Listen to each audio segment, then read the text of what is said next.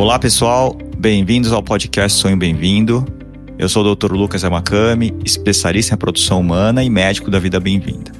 Esse podcast é produzido pela Arte Academy, com apoio da Vida Bem-vinda, e tem o foco de trazer para você o que há de melhor e mais atualizado na ciência da reprodução humana, com a nossa experiência clínica do dia a dia. Acreditamos muito na força da boa informação, e o nosso objetivo é ajudar quem precisa atingir o sonho de ter um filho, através de conteúdos de qualidade reunidos por quem trabalha com infertilidade. E agora, segue o nosso episódio de hoje.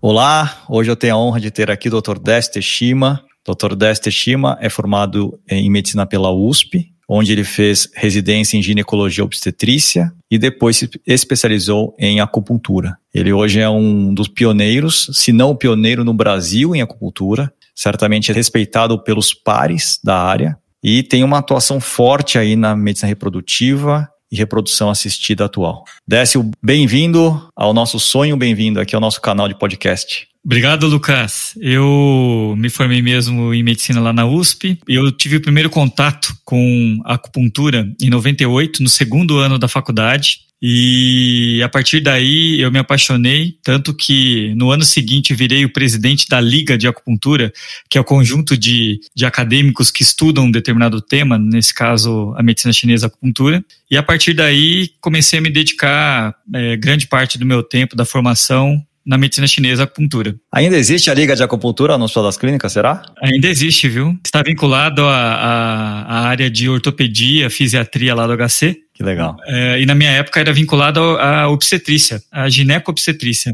Interessante, hein? E aí agora eu, eu, enfim, eu me formei em ginecologia, então foi meio que natural associar a acupuntura com as doenças ginecológicas. Eu, eu fiquei dentro de uma clínica de infertilidade e logo depois a residência por dois anos e acabei aí então me especializando nos tratamentos de fertilização in vitro com a medicina chinesa e com a acupuntura. Eu acho que você foi o primeiro, né? Aqui no Brasil, o primeiro a fazer isso especificamente, vai, não a acupuntura, obviamente, mas focado em reprodução humana, acho que foi o primeiro, não, Décio?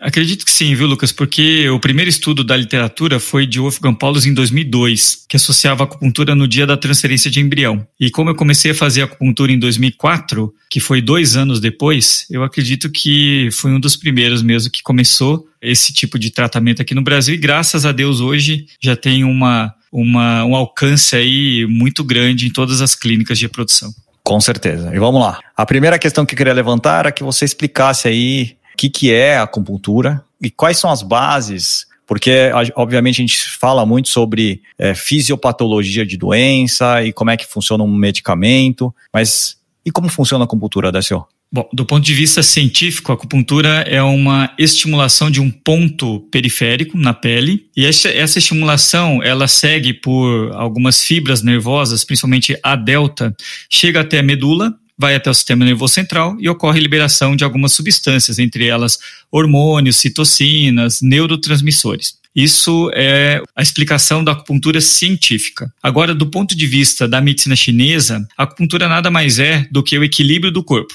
Equilíbrio segundo a teoria das energias opostas Yin e Yang, e equilíbrio também do Qi, que é energia, do Shui, que é sangue, e dos cinco elementos que equivalem aos cinco órgãos do nosso corpo.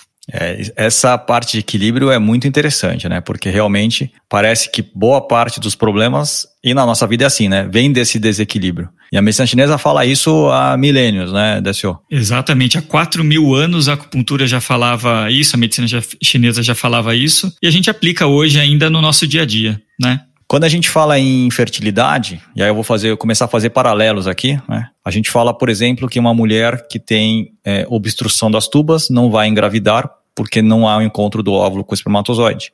A gente fala que uma mulher que não tem ovulação por por exemplo, síndrome dos ovários policísticos não vai engravidar porque não tem como engravidar sem ovular. E a gente fala que uma mulher que tem uma doença, uma endometriose profunda, também não engravida por questões inflamatórias, mais alterações de anatomia. Como é que a, a medicina tradicional vê, chinesa, vê essa, a, a infertilidade aí, Décio? Na sua gênese? Na medicina chinesa, a gente adoece por dois fatores principais. Um deles é deficiência de Qi, que é energia, e deficiência de sangue, ou você tem energia e sangue, porém eles não circulam. Então é o que a gente chama de estagnação. Então você pode ter infertilidade tanto por uma deficiência de sangue e energia, assim como você pode ter também infertilidade por uma alteração da circulação desse sangue e energia. Um exemplo, endometriose. Endometriose, você tem energia e tem o sangue geralmente. Porém, essa energia e sangue estão obstruídos na região da pelve. Então, o quadro mais clássico de endometriose é uma estase de sangue.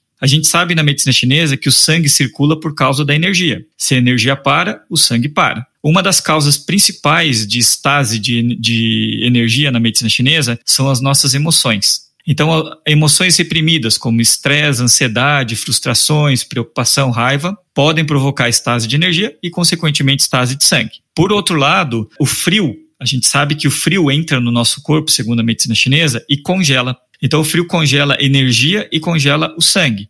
E se congela, piora essa estagnação. Então, na medicina chinesa, a infertilidade, como eu disse, ela pode ser vista tanto com um quadro de deficiência quanto de estagnação de energia e sangue. Muito legal. E a gente, por exemplo, o tratamento clássico da endometriose aqui para na medicina ocidental é ou você operar ou você usar quem não quer engravidar, por exemplo, poderia usar hormônios para evitar dor, evitar essa a dor menstrual, né, por exemplo. Ou um, um tratamento também é FIV, né, DSO. Como é que você vê o tratamento, por exemplo, da endometriose especificamente? Uh, a endometriose é um quadro inflamatório. Existem alguns estudos na literatura que mostram que fazer acupuntura, usar fitoterápicos chineses, pode melhorar essa inflamação das lesões. Consequentemente, melhorando os seus sintomas, tanto de sangramento quanto principalmente de dor. Existem alguns estudos também que mostram uma melhora da recidiva pós-cirurgia. Então, mulheres que fazem cirurgia, ao fazer acupuntura, a gente consegue melhorar a recidiva pós-cirúrgica. O que eu digo sempre, repito, que lesões anatômicas não podem ser tratadas exclusivamente com medicina chinesa e acupuntura. Ou seja, as lesões de endometriose, elas não desaparecem com a medicina chinesa e acupuntura. O que a gente consegue é diminuir a inflamação dessa lesão. Então, esse, esse acho que é um conceito bastante importante que a gente tem que divulgar para todo mundo que faz acupuntura e para as pacientes também. Perfeito. E é uma coisa que você sempre fala, né? A gente faz muitas lives aí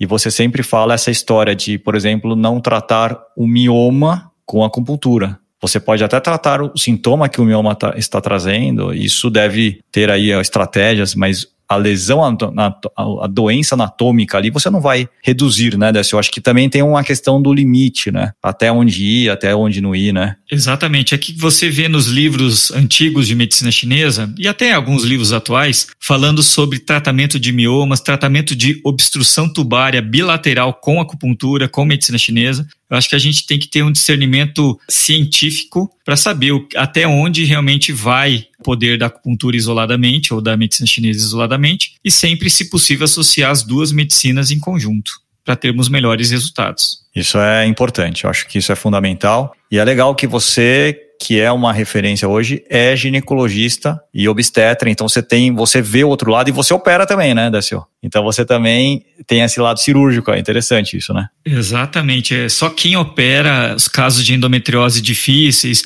miomas, 30, 40 miomas, sabe que a medicina chinesa e a acupuntura não vai curar essas doenças. Então, é, eu acho que vou citar um problema, né, e a gente podia pensar em soluções aí e paralelismo sempre. E no final, obviamente, a gente vai falar sobre a FIV, que eu acho que é um dos assuntos de maior interesse. Mas vamos lá, temos aí uma mulher que não ovula. Então ela tem ausência de ovulação por é, síndrome dos ovários policísticos, aquele quadro típico. Se a gente for pegar, é uma mulher que tem geralmente uma síndrome metabólica, às vezes está acima do peso e tem uma deficiência de ovulação. Só que ela tem lá os folículos e que não consegue ovular. A gente usa estratégias que são importantes, como redução do peso, alimentação, atividade física, sensibilizadores da insulina, por exemplo, a metformina é uma estratégia que a gente usa bastante também, e indução da ovulação com medicações que fazem com que a gente estimule aquele folículo a crescer. Basicamente, medicações que induzem a liberação do hormônio chamado FSH, o hormônio folículo estimulante, né, Décio? Quando você recebe uma paciente dessas no seu consultório, com esse problema, como é que você aborda isso? Não estava no nosso roteiro, hein? É verdade, hein? Tô adaptando aqui, tô adaptando. Bom, existem alguns estudos que mostram que mulheres com ovário policístico,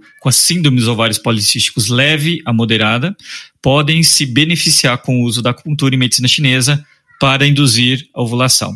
Existe uma, uma acupunturista sueca chamada Elizabeth Stene Victorin que praticamente só estuda quadros de ovário policístico com acupuntura, na verdade, eletroacupuntura. Eu falo na, na, no consultório e para todo mundo que medicina chinesa aqui no Brasil é quase igual só a colocação de agulha, acupuntura. Porém, medicina chinesa é mais do que acupuntura. Medicina chinesa é orientações de dieta, orientações de estilo de vida, atividade física, uh, fitoterapia e agulhamento, assim como você falou aí. Então, eu acho que um dos pilares do tratamento, quando vem uma paciente com anovulação, principalmente síndrome dos ovários policísticos no consultório, a primeira coisa é orientar estilo de vida e alimentação, também sob a visão da medicina chinesa. Na medicina chinesa, quando a paciente tem uma síndrome dos ovários policísticos, pode estar relacionado principalmente a uma alteração de baço pâncreas acumulando umidade no organismo. Eu vou te dar um exemplo aqui de tratamento. O baço pâncreas ele é muito suscetível a alguns alimentos, alguns hábitos que a gente tem. Por exemplo, jejum intermitente. Se você não come, você não tem alimento para que o baço pâncreas possa trabalhar. Então, na medicina chinesa, a gente recomenda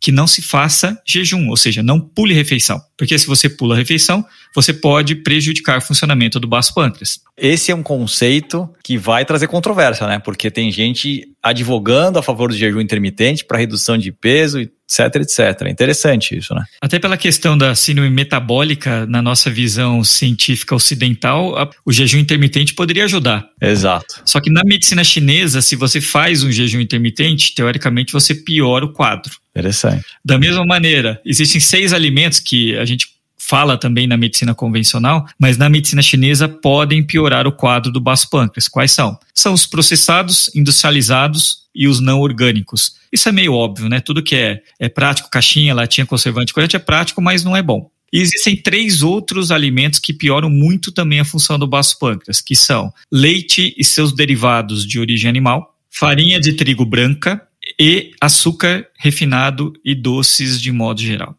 Então, eu acho que o tratamento da síndrome dos ovários policísticos vai muito além da, do agulhamento. Vai também algumas orientações dietéticas estilo de vida, como você falou, atividade física. Mas o que, o que mostram os estudos de acupuntura dentro da, da síndrome dos ovários policísticos é que a acupuntura age no eixo hipotálamo, hipófise ovário. Tem alguns estudos que mostram até uma melhora dessa relação do, do LH-FSH. Uh, eh, e além de melhorar também alguns, algumas manifestações clínicas, alguns sintomas dessas pacientes com ovário policístico. Ou seja, você teria uma ação do agulhamento aumentando o FSH, reduzindo o LH, melhorando essa relação e, por causa disso, induzindo a ovulação. Interessante, né, Décio?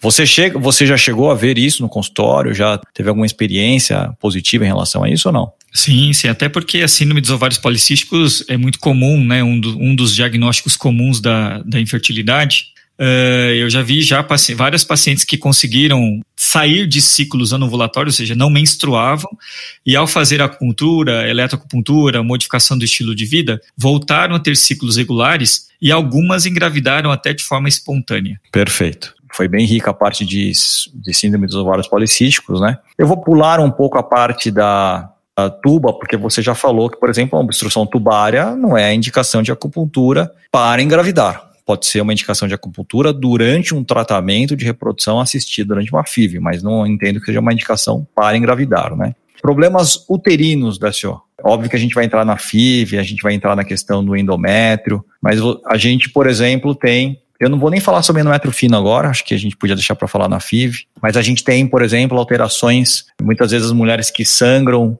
antes da hora começam a ter escapes menstruais. Existe essa questão da importância ou não da ação da progesterona nesse final, dar progesterona ou não. A medicina ocidental vê muito a questão, então, do, no endométrio, do estradiol e da progesterona. Primeira fase estrogênica, né, estradiol, folículo crescendo, e segunda fase, depois ovulação, ação da progesterona, deixando aquele endométrio receptivo ao embrião. Como é que a medicina tradicional chinesa vê isso? E onde é que é a atuação nesse, nessa área aí? Então aí a gente tem que falar das fases do ciclo menstrual. Na nossa medicina convencional é o que você falou, dividimos em duas fases, a primeira fase estradiol, a segunda fase progesterona. Na medicina chinesa, a gente divide o ciclo menstrual em quatro fases: fase menstrual, fase pós-menstrual, fase ovulatória e pós-ovulatória. Porém, para ficar fácil o entendimento, eu falo que eu divido também na medicina chinesa o ciclo menstrual em, em apenas duas fases. Então, a fase do estrogênio, que é a primeira fase, na medicina chinesa está relacionado principalmente ao sangue e à energia yin, a segunda fase pós-ovulatória, que é a fase então de progesterona, na medicina chinesa está relacionado ao Qi, que é a energia, e ao Yang, a energia Yang. Mulheres que têm sangramento no meio do ciclo ou ciclos mais curtos, que poderia, na nossa medicina, eh, ser causados por alterações da progesterona, uma deficiência da progesterona, na medicina chinesa, ou pode estar relacionado, então, a uma deficiência do, da energia yang, a uma deficiência do Qi, que é energia, ou às vezes a presença de calor. O calor no nosso corpo faz com que o sangue saia do vaso e ele se exteriorize. Então, pode causar um sangramento de escape antes da menstruação. Então, a gente consegue explicar algumas coisas da nossa medicina ocidental também pensando do ponto de vista da medicina chinesa. Muito legal, porque você consegue. E aí tem todas as orientações, né? Tem época que você não pode comer comida fria, pela medicina tradicional chinesa, né, DSO? Exatamente. Tem épocas que você pode, né? O, o útero, Lucas, o útero receptivo na medicina chinesa é útero quente. Então existe esse conceito que fala assim: quando o yang tem influência no útero, ou seja, o yang teve efeito no útero, ele aquece. Então, útero receptivo é sempre útero quente. Então, segunda fase do ciclo menstrual, principalmente que é regido pelo yang, a mulher precisa ter muito cuidado com o frio. Sim, que é a época que a gente vai, por exemplo, transferir embrião. É, essa época, é, e as minhas pacientes adoram essas dicas e seguem a risca, né, de esquentar os pés, tomar cuidado com o frio, quando sai do banho. Essas dicas simples, né? Ó, quando você sair do banho, se seque logo, coloque uma meia, Ainda mais agora que tá chegando o inverno, né, Desceu? Exatamente. Nada melhor do que um dia cansativo, você chega em casa e faz escalda-pé. Uma delícia mesmo. Tonifica, aquece e relaxa. Fantástico. Olha, eu converso com você, eu fico, eu fico surpreso, porque você tem umas dicas que são muito legais, né? Que a gente não fala no consultório às vezes. E você fala, eu acho muito legal essa, essa parte da medicina tradicional chinesa. É que a medicina chinesa é antiga, só que você tem que adequar as dicas da antiguidade para o nosso dia a dia. Não adianta você ficar falando só a medicina chinesa é descrito no livro tal, imperador amarelo, etc. A gente tem que sempre colocar em prática para ajudar nossos pacientes, né? É isso aí. Vamos lá. Então agora eu vou chegar na FIV. Então o casal tem indicação de fertilização in vitro. E aí tem um protocolo de Paulos na transferência, que foi a grande. Eu acho que foi o, o, o trabalho que introduziu a, acupuntura na FIV, né? Desse o que que eu acho que 2002 foi uma revolução, né? Exatamente, foi um divisor de águas. Na verdade, já existiam trabalhos, mas não para FIV. Esse de Wolfgang Paulus, que é um ginecologista alemão, ele foi o primeiro cara que fez um estudo com acupuntura na FIV. Então, o trabalho foi feito dividindo dois grupos, né? Então, dois grupos de mulheres que fariam a transferência de embrião. Um grupo sem acupuntura e um grupo com acupuntura. O grupo com acupuntura foi feito uma sessão antes e a outra imediatamente depois da transferência, ou seja, duas sessões na clínica onde a paciente fez a transferência. E ele mostrou uma taxa de gravidez nesse grupo de acupuntura de 42% e no grupo controle 26%. Ele concluiu então que fazer essa, essas duas sessões de acupuntura poderia aumentar a taxa de gravidez em pacientes com FIV. Dessel, já que você entrou nesse trabalho, qual seria a ação especificamente da acupuntura na transferência? Vamos lá, de embrião. Eu acho que começar já pelo final aí, que é a parte talvez mais importante. Como é que você enxerga a ação da acupuntura nesse, nesse momento da transferência? Então, do ponto de vista científico, né, nós temos hoje por volta de mais ou menos 500 estudos na literatura e os três mecanismos de ação principais são aumento do fluxo de sangue para a região do útero, melhorando aporte de oxigênio, nutrientes, agentes antioxidantes. Hoje, a gente já sabe, de acordo com alguns estudos, que a acupuntura não tem só esse efeito de aumento do fluxo de sangue, mas tem também uma ação de liberação de citocinas, tem uma ação imunológica com inibição da resposta TH1 e aumento da TH2. Tem alguns estudos que mostram uma diminuição das células NK. Tem algumas, alguns estudos que mostram uma ação molecular no endométrio e outros estudos até que mostram o aumento do VGF, que é o fator de crescimento vascular endotelial, com o uso da acupuntura. Além da, dessa ação do aumento do fluxo de sangue, a acupuntura também age na questão emocional, né? A gente sabe que a acupuntura libera beta-endorfinas, outras serotoninas, e que ajuda também, então, no controle da ansiedade, do estresse. A gente sabe que é um dia bastante estressante para as pacientes e fazer acupuntura é uma técnica de relaxamento, pode ajudar também no resultado final. E o terceiro mecanismo de ação é justamente a ação no eixo hipotálamo, hipófise, ovário. Tem alguns estudos que mostram que a acupuntura consegue, como eu falei, normalizar a ovulação, mas também consegue modular a secreção dos hormônios de forma mais regular. Então são esses três mecanismos de ação. Eu falo que um é físico, que é o, é o do aumento do fluxo de sangue, um é emocional e o outro hormonal. Perfeito, acho que é bem completo aí a ação, né? Vamos lá, então começando agora, vou começar pelo começo. Um casal tem indicação de FIV, eu aqui no consultório faço toda a avaliação, a gente tem um.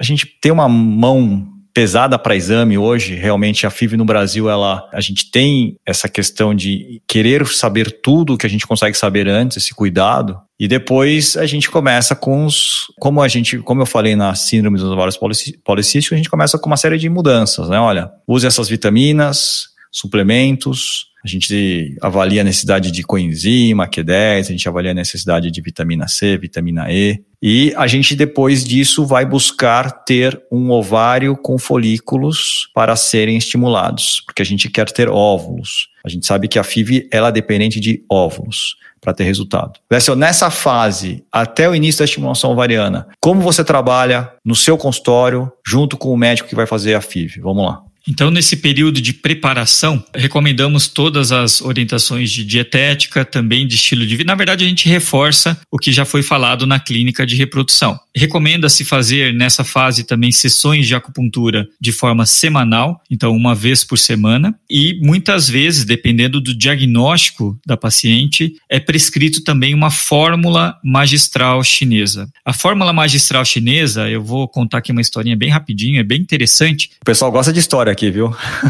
eu comecei a fazer acupuntura, como eu falei, então, em 98, mas eu comecei a trabalhar mesmo com acupuntura na infertilidade em 2004. Então, em 2004, quando a gente fazia acupuntura, não existia praticamente fórmula magistral. Até existia, claro que já existe há muito tempo, mas no Brasil, fórmula magistral era tintura ou era chá. Então imagina você tomar quase dois litros de chá, numa coisa amarga que não pode colocar açúcar, quase ninguém vai tomar, né? Não é o gosto do ocidental. Por outro lado, em 2014, a Anvisa liberou a, a importação e a comercialização dessas fórmulas magistrais em forma de cápsulas e bolinhas, glóbulos. E foi a partir de 2014 que eu comecei também a usar mais fórmulas no consultório para complementar o efeito da acupuntura. E vimos agora, nesse, nesses dias atuais, nesses anos atuais, que o uso dessas fórmulas aumentou muito a eficácia dos tratamentos que fazíamos antes. Então, é uma coisa bem interessante. O uso das fórmulas magistrais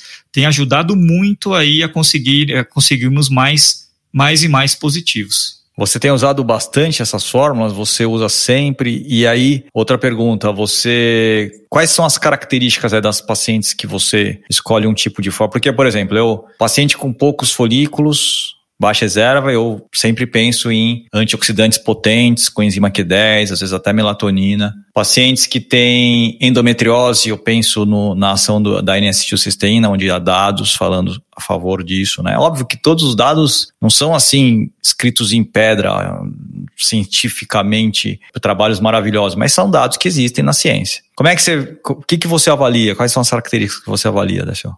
Então, assim, na medicina chinesa, a gente sabe que uma doença pode ter vários diagnósticos na medicina chinesa. Um exemplo, baixa reserva ovariana. Eu, eu sou perguntado frequentemente qual a melhor fórmula para usar na baixa reserva ovariana. A resposta é: não existe melhor fórmula para baixa reserva. O que existe é melhor fórmula para o seu diagnóstico que causou a baixa reserva. Então, primeiro a gente tenta escolher o melhor fitoterápico ou a melhor fórmula de acordo com o diagnóstico de cada, de cada paciente. A meu ver, a grande maioria das pacientes que estão em tratamento de fertilidade precisam de fórmula magistral ou de fitoterapia. É uma pena que no Brasil a Anvisa não libera a comercialização das fórmulas de origem com componente animal. As fórmulas podem ser componente animal, componente vegetal e minerais. Aqui no Brasil só temos disponíveis as de origem vegetal. Por que, que é uma pena? Porque a gente sabe que as fórmulas de origem com componente animal, elas têm mais afinidade pelo sangue e pelo ding. O ding é uma energia que você nasce com ela e à medida que você envelhece ela diminui. Seria equivalente como se fosse a reserva ovariana. Então imagina você usar uma, uma fórmula magistral, um fitoterápico, que poderia ajudar nessa questão do DING. Aqui no Brasil, infelizmente, não é possível, então a gente não usa. A gente só usa essas fórmulas de origem vegetal. Mas mesmo assim, a gente observa uma boa melhora dos quadros tratáveis com acupuntura e medicina chinesa quando comparados, como eu falei antes, de 2014. E existem algumas, algumas doenças que, eu, na minha opinião, eu acho que é quase que obrigatório o uso da fórmula magistral. Por exemplo, você comentou aí, baixa reserva ovariana. Eu acho que é fundamental utilizar. Endométrio fino, eu também acho que é praticamente obrigatório. Endometriose, melhora muito com as fórmulas magistrais. E às vezes só com acupuntura a gente não tem um resultado tão bom. Legal. E essas fórmulas você prescreve, elas fazem farmácia de manipulação, pelo que eu entendi, é isso? Tem farmácias que fazem, tem empresas, na verdade, que fazem, mas eu costumo prescrever fórmulas que já são trazidas da China prontas e só são comercializadas aqui no, no Brasil. Eu acho que são mais confiáveis, até porque existe visitações nessas fábricas da China e o rigor da produção é um rigor bom. Então as fórmulas que são trazidas prontas da China são a minha preferência. Isso vem de farmácia, então, né? Vem de farmácias de manipulação. É que a fórmula magistral chinesa, fitoterapia chinesa, infelizmente, no Brasil, ela ainda é considerada como alimento. Então, você encontra, eh, por incrível que pareça, você vai no mercadinho da liberdade, você encontra fórmula magistral chinesa lá. Então, ainda falta muito para uma regulamentação específica aqui no Brasil, mas já melhorou bastante já. Então vamos continuar. Estamos na FIV, fizemos o preparo. Você falou de baixa resposta, baixa reserva. A gente aqui do nosso lado usa muito androgênio, hormônio masculino. Fizemos ultrassom, tem folículos, começamos a dar medicações. Eu uso muito FSH-LH, quer seja recombinante, quer seja urinário, que são medicações injetáveis, né? São as famosas injeções que fazem os folículos crescer. Esse processo dura mais ou menos 12 a 14 dias, o Décio conhece bem. E nesse período, como a paciente ela acompanha aí com você? Você pede retorno, quando a estimulação começa, é semanal ou não? É, são duas vezes por semana, é melhor? Quais são os cuidados gerais aí, da, tanto da agulhamento quanto da medicina tradicional chinesa, Décio? Como o tratamento é rápido, né? Você mesmo falou 12, 14 dias, a paciente já, já acabou o processo. Se a paciente faz uma vez por semana, eu falo isso no consultório, você vai fazer uma sessão só. Então, eu sigo o protocolo de uma autora chamada Li Fan Lian, que é uma, uma acupunturista da Califórnia, que recomenda fazer sessões de acupuntura duas vezes por semana. Então, nesse período de indução ovariana e também no período de preparo do endométrio, o recomendável é fazer duas sessões semanais. Perfeito. Bom, a gente sabe que os, as medicações atuam nos folículos, fazendo os folículos crescerem, e depois a gente atua é, na maturação desse folículo, fazendo com que o óvulo se solte do folículo, e a gente faz a coleta de óvulo, né? Como a acupuntura é dia, é noite, que você fala do yin yang, né? Já tô expert aqui já, de tanta a gente bater papo sobre isso. Como a acupuntura atua no folículo? Tem alguma atuação? Há alguma comprovação científica disso, Décio? Trabalho científico não temos, mas a gente sabe que essa transição na ovulação é uma transição da energia yin para o yang, então do, do preto para o branco. Assim como a transição do período pré-menstrual é uma transição do yang para o yin. E quem rege essa transição, então, na ovulação do yin para o yang é a energia, que é o Qi, do fígado. Então, para pacientes que vão fazer a coleta dos óvulos, o que, que a gente faz? A gente ativa a circulação da energia do fígado, para que ela possa fluir de forma mais adequada e, consequentemente, ajudar também, então, na maturação e depois na coleta de um óvulo maduro. Que legal. É interessante porque eu gosto dessa, dessa, área da acupuntura porque eu acho que a nossa vida ela tem que ser maior do que a gente consegue ver, né? e a gente sempre tem essa, esse fisiologismo todo, né? Aqui, essa medicação atua aqui. E a gente sabe que a medicina é muito maior do que isso, né? Eu acho muito bonito essa, essa, essas explicações aí sobre o yin e yang. Gosto bastante, viu, Dacio? Fizemos a coleta, Vamos congelar o embrião, porque eu acho que isso é hoje, a maioria das vezes a gente congela, né? 90% é, das 95% dos ciclos aqui do Lab for Life, da Vida Bem-vinda, são congelados. Fiquei impressionado com esse dado. A mulher menstrua, começa o preparo de endométrio. Vamos ao preparo de endométrio, que é o preparo para transferir o embrião.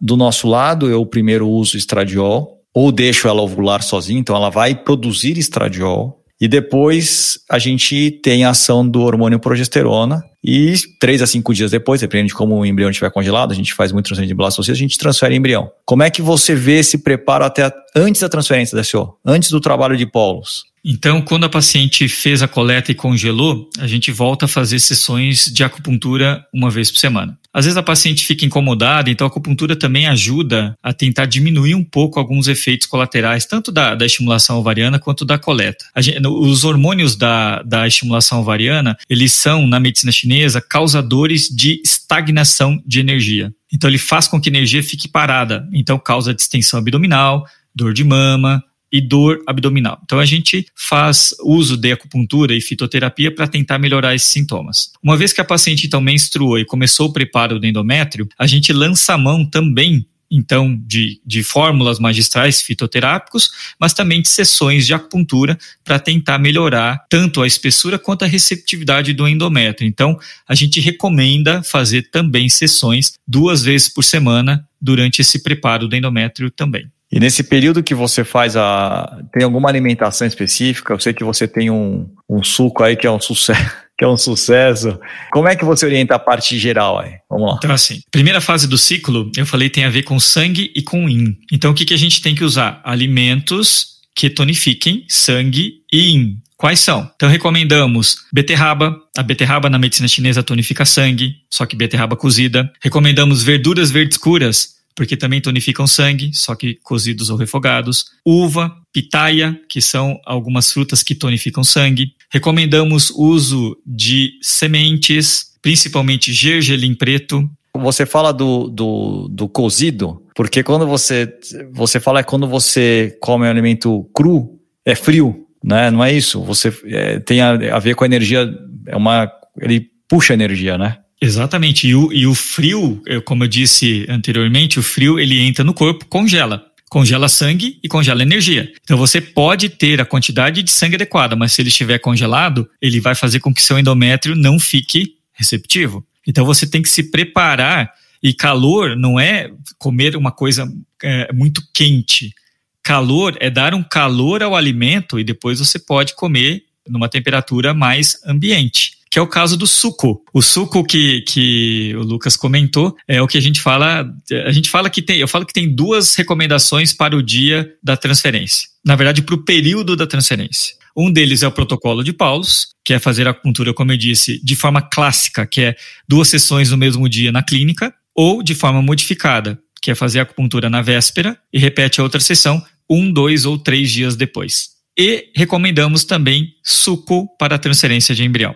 O suco para transferência tem quatro componentes. Quais são? Então, beterraba cozida, porque cozida a gente já falou aqui, e beterraba tonifica sangue. Dois, abacaxi, porque tem bromelina. Tem estudos aí em camundongos que mostram que a bromelina poderia melhorar a receptividade do endométrio. Três, duas a três lascas de gengibre, porque o gengibre aquece o útero. E quatro, melancia para diluir o suco. Você bate, começando a tomar quando começa o trogestão ou, ou, a progesterona de escolha da clínica e mantém até cinco dias depois da, da transferência. Esse é o suco. Esse é o, esse é o famoso suco.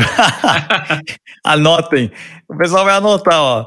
No minuto tal, o suco da transferência. E o Décio garante que o suco é gostoso. Ah, sim Esse daí dá para garantir. Esse você garante, né? Não pode colocar açúcar na DSO. Não, não.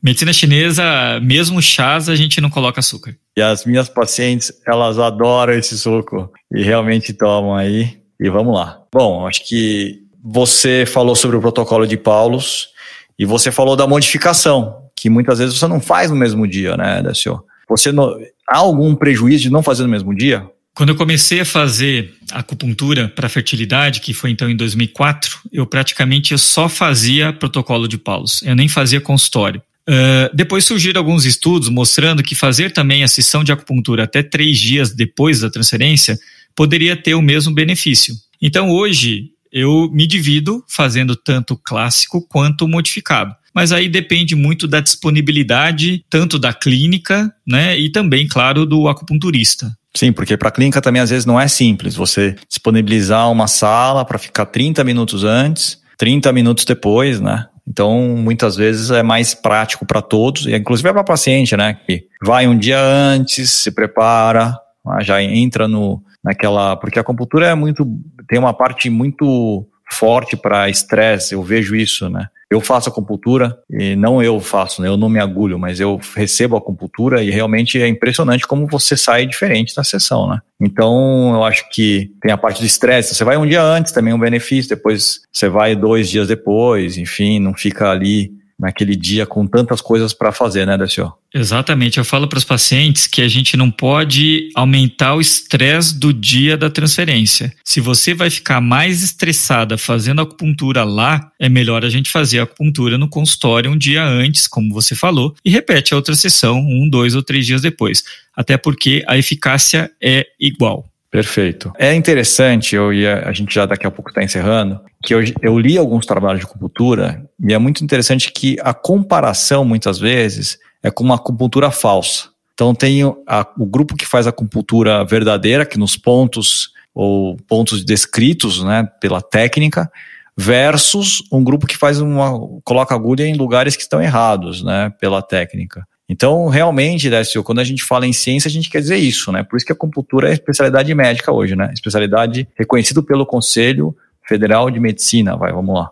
Exatamente, ela é reconhecida desde 95. Nós temos programas de residência médica desde 2002. Existe uma grande dificuldade de fazer o controle do grupo que, que, do trabalho com acupuntura, que é a acupuntura chão. Porque mesmo aqueles pontos que você que a gente fala que não são pontos específicos para o caso, podem ter um pouco de efeito, a gente sabe, no corpo também. Então é, é, uma, é uma área da medicina bastante difícil o controle com, com estudos é... é... como eu vou fazer um paralelo aqui, é como você fazer um controle, por exemplo, com cirurgia, né? Um grupo que opera versus grupo que não opera. Porque como é que você vai fazer o grupo que não opera, né? É uma coisa meio difícil. Ah, vou fazer um corte falso, mas é tem trabalhos que mostram que quando você faz um corte, já fizeram estudos assim, né? Hoje não se faz mais. Mas quando você fazia, abria e fechava, a pessoa melhorava também, né? Só de você fazer isso é impressionante, né? Então é, é um, é um trabalho especificamente é difícil, né? De você fazer o controle.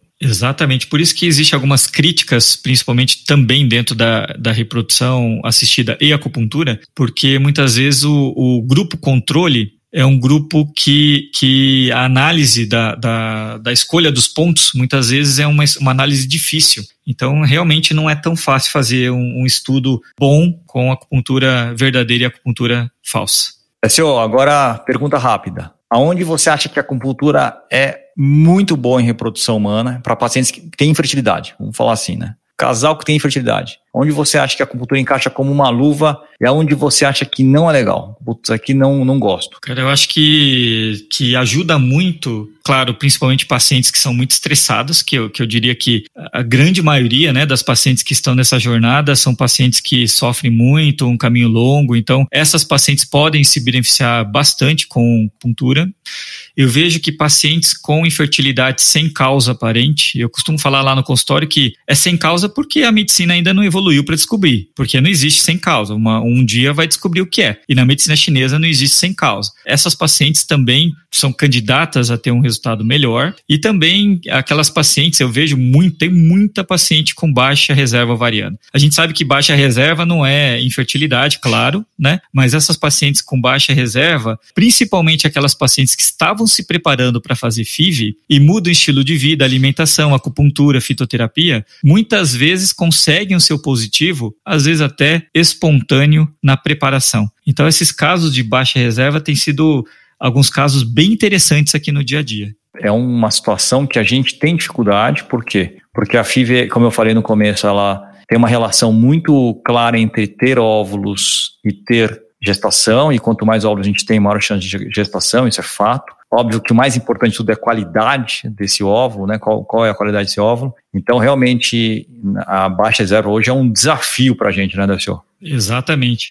Não há dúvida, né? Eu falo para pra, as pessoas que, mesmo a gente tendo resultados interessantes com o uso da acupuntura e medicina chinesa para baixa reserva, o tratamento sempre tem que ser complementar ao tratamento convencional ou de fertilização in vitro ou que a clínica de reprodução recomendar. Nunca assumir a responsabilidade de acompanhar paciente só você, acupunturista. Perfeito. E onde é que você acha que a acupuntura não tem um espaço muito, não tem muito espaço assim, ou que você não consegue ver muito resultado? Tem alguma área? Eu diria que principalmente as lesões anatômicas, né, Lucas? Eu acho que miomas, septos uterinos, sinéquias uterinas, pólipo, lesões, claro, de, de endometriose grave com obstruções tubárias, todas as lesões que deformam a arquitetura da nossa pelve, do, do, do, útero ou mesmo de outros órgãos femininos, não podem ser tratados com acupuntura e medicina chinesa. Legal. Então, vamos encerrar já daqui a pouquinho. Antes da última pergunta, porque a gente tem família e a nossa família já começa. A, a gente faz agora tudo é home office, né, Décio? É isso aí. Então, o Décio tem um filho de dois anos aí que já está pedindo por ele aí. Já tá me chamando aqui. Já tá te chamando, eu tô escutando aqui. Ai, ai, eu, em casa eu faço, eu quando eu tô no consultório hoje, mas quando eu faço de casa é televisão, é cachorro que late, é, ixi, tem de tudo, viu? É ó, você se imaginava, se você fosse entrar na faculdade de medicina hoje, você se imaginaria falando sobre acupuntura e reprodução assistida agora, nesse momento ou não?